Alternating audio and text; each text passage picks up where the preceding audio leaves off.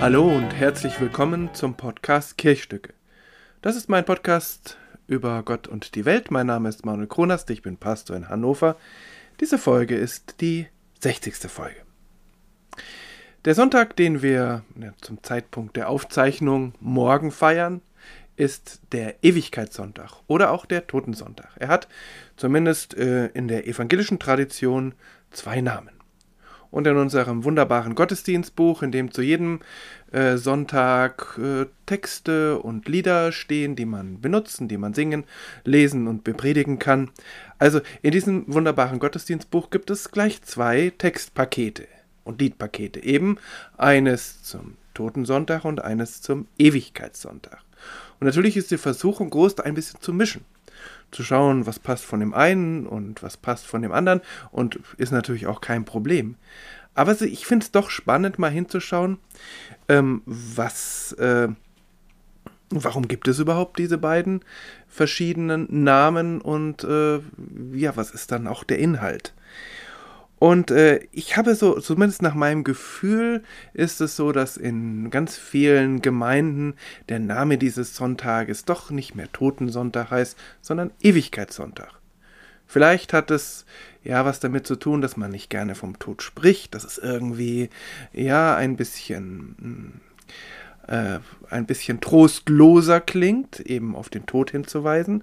Und dass es für die Menschen, die ja doch an diesen Sonntagen in die Kirche kommen, um an ihre Angehörigen zu gedenken, dass es äh, für die vielleicht schöner ist, wenn sie ähm, die Ewigkeit vor Augen haben und nicht den Tod.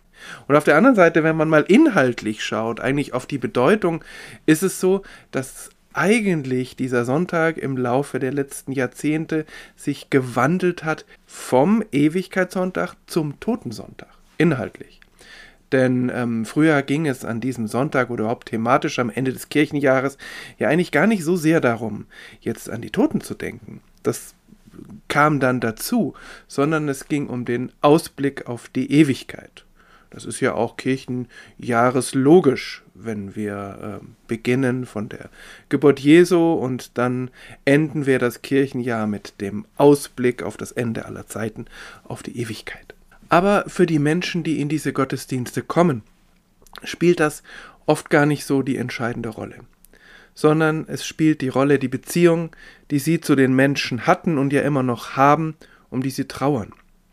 Also das, was in Beziehungen verloren gegangen ist und natürlich genauso das, was an Beziehung gewesen ist in diesem vergangenen Leben. Und das war ganz oft wunderbar und deshalb trauern sie ja und deshalb kommen sie dann an diesem Sonntag und äh, ein Licht wird angezündet, der Name wird vorgelesen, es wird für diese Menschen noch einmal gebetet. Und deshalb nenne ich den Sonntag in diesem Jahr auch Totensonntag und orientiere mich an den Texten, die dafür vorgesehen sind. Also, wie wird es sein? Was ist mit den Menschen, um die wir trauern? Wie geht es ihnen jetzt? Und was ist mit den Beziehungen, die uns verbunden haben? Sind die unwiderruflich abgerissen oder wird es für diese Beziehungen eine Zukunft geben? Es gibt ja ähm, Aussagen des Glaubens oder Menschen, die glauben, dass mit dem Tod wirklich ein völliger Neustart beginnt. In einer Ewigkeit, in einem ewigen Leben. Aber das hat gar nichts mehr mit dem zu tun, was wir hier auf der Erde erlebt haben, mit dem, was wir gewesen sind. Dieser ganze Körper, diese Vergänglichkeit, das ist dann alles zu Ende und es beginnt etwas ganz Neues. Aber das ist für mich eigentlich keine tröstliche Jenseitsvorstellung. Denn das bedeutet ja letztlich auch, dass ich dann überhaupt gar nichts mehr wissen werde von dem, was ich hier auf der Welt erlebt habe. Ich werde mich nicht an die wunderbaren kleinen großen Momente erinnern können. Ich werde mich nicht an die wunderbaren Menschen erinnern können, denen ich begegnet bin, mit denen ich zusammengegangen bin im Leben, in Beziehungen, oder auch in Auseinandersetzungen manchmal, die mich bereichert haben, vielleicht auch gerade deshalb, weil sie mir widersprochen haben. All das wäre plötzlich weg. Und was bleibt dann noch? Naja, das kann man sich dann nun gar nicht vorstellen, aber irgendwie fände ich es schade, wenn ich auf das verzichten müsste, was ich erlebt habe auf dieser Welt. Aber das ist, glaube ich, nicht der Kern der christlichen Auferstehungsbotschaft und Kern im wahrsten Sinne des Wortes. Denn wir haben bei Apost beim Apostel Paulus so ein wunderbares Bild von der Auferstehung.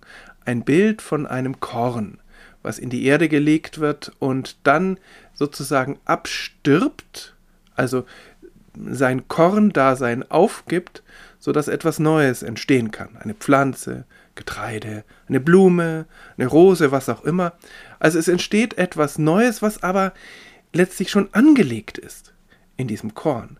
Also es ist kein radikaler Cut, sondern es ist eher ja etwas, was aufblüht, etwas, was etwas vollendet. Und diese Vorstellung finde ich eigentlich ganz wunderbar, weil sie nämlich zum einen aussagt, dass wir in unserem Leben hier eigentlich die Ewigkeit schon angelegt haben. Es ist eigentlich alles schon da, was dann eben in der Ewigkeit wirklich aufblühen wird.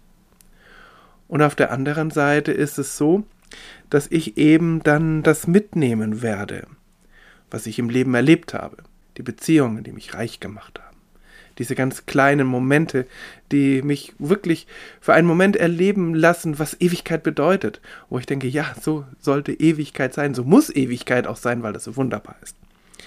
Und all das werde ich dann mitnehmen. Gut, könnte man natürlich sagen, ja, ja, das ist alles schön und gut, aber was ist dann mit dem anderen? Mit den Beziehungen, die belastet haben, mit den Enttäuschungen, auch gerade für viele Menschen mit den Krankheiten, vielleicht mit einer Demenz. Wenn man sich schon im Leben gar nicht mehr erinnert, was wird dann sein? Wird das auch mit uns mitkommen? Wäre ja eigentlich logisch, weil es natürlich auch zu unserer Persönlichkeit dazugehört. Zu unserer Persönlichkeit gehört ja nicht nur das Gute und Schöne und Gesunde, sondern eben auch das Unvollkommene, das Hässliche, das, woran wir uns später nicht so gerne erinnern eben dieser andere Teil unserer Persönlichkeit, der aber trotzdem zu uns dazugehört. Und wenn man mal bei diesem Bild bleibt, von der von dem Samen, der zwar irgendwie stirbt, aber dann doch aus dem etwas Neues entsteht, dann wird das ja auch alles irgendwie mitkommen. Und ich habe da länger drüber nachgedacht, wie ich das überhaupt fände. Und ich bin dann zu dem Schluss gekommen, dass es eigentlich so sein muss. Wenn ich all das, was mich belastet und bedrückt hat, nicht auch irgendwie zunächst mal mit hinübernehme, dann kann ich damit nicht fertig werden. Dann kann ich damit nicht abschließen. Und ich stelle mir Ewigkeit nicht so vor, dass dann sozusagen mit einem Schnipsen plötzlich alles anders ist. So ist es ja auch nicht bei einer Blume oder bei einem, bei einem Weizenkorn es ist ja doch so, dass da etwas wächst und das ist nicht gleich fertig, sondern es wächst ganz langsam und manchmal mühsam, aber es ist doch völlig klar, worauf es hinauslaufen wird. Und so stelle ich mir dann auch eben die Zeit nach dem Tod vor, dass ich das mitnehme, was ich in meinem Leben erlebt habe, das Gute und das Schlechte, das Belastende, das Beflügelnde, und dass es dann zu einem Prozess kommt, in dem Heilung möglich ist in dem all die Schmerzen verschwinden werden. Gott wird abwischen alle Tränen. So heißt es ja auch. Also es wird geheilt werden. Ich werde wieder heil sein und ähm, das gilt natürlich auch für das Seelische, für die Verletzungen, mit denen ich zu kämpfen hatte, die mir zugefügt wurden, mit all der Trauer, mit der ich zurechtkommen müsste. All das wird heilen. Und es wird in einer geschützten Umgebung in der Liebe Gottes heilen, so dass da nichts mehr dazwischen kommen kann, so dass ich tatsächlich Stück für Stück eben ganz werden kann. Und auf der anderen Seite auch das, was ich anderen angetan habe, die Fehler, die ich gemacht habe, die Schuld, die ich auf mich geladen habe, auch die wird heilen. Und das ist natürlich etwas anderes, weil es nicht darum geht, dass in mir etwas, na, vielleicht doch. Vielleicht ist es ja gerade eine Heilung, wenn ich meine Schuld abgeben kann. Wenn ich einsehen kann, was ich falsch gemacht habe. Wenn ich auch, wenn das auch wehtun wird.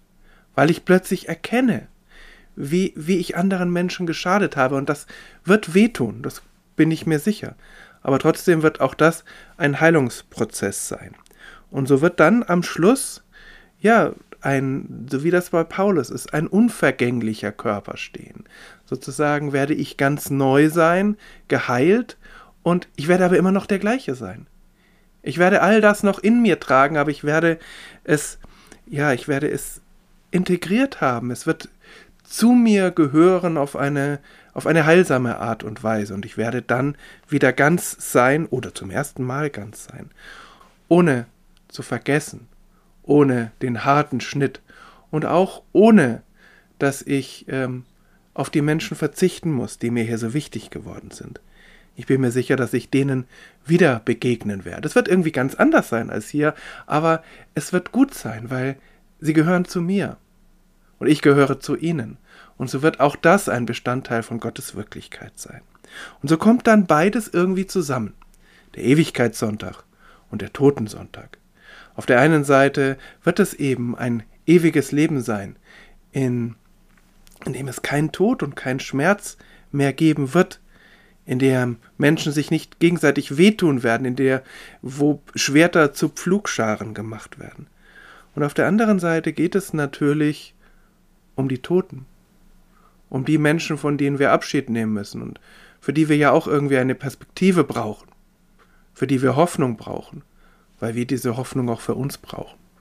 Und beides geht dann zusammen. Die Ewigkeit, in der die Menschen und wir selbst, die wir sterben, dann eben in einem neuen Leben unterwegs sein werden. Geheilt und wunderbar. So viel für heute, für diese Folge zum Ewigkeitssonntag oder zum Totensonntag. In der nächsten Folge sind wir dann schon im Advent. Schön, dass Sie dabei waren, schön, dass ihr dabei wart und bleiben Sie, bleibt behütet und gesegnet. Bis zum nächsten Mal.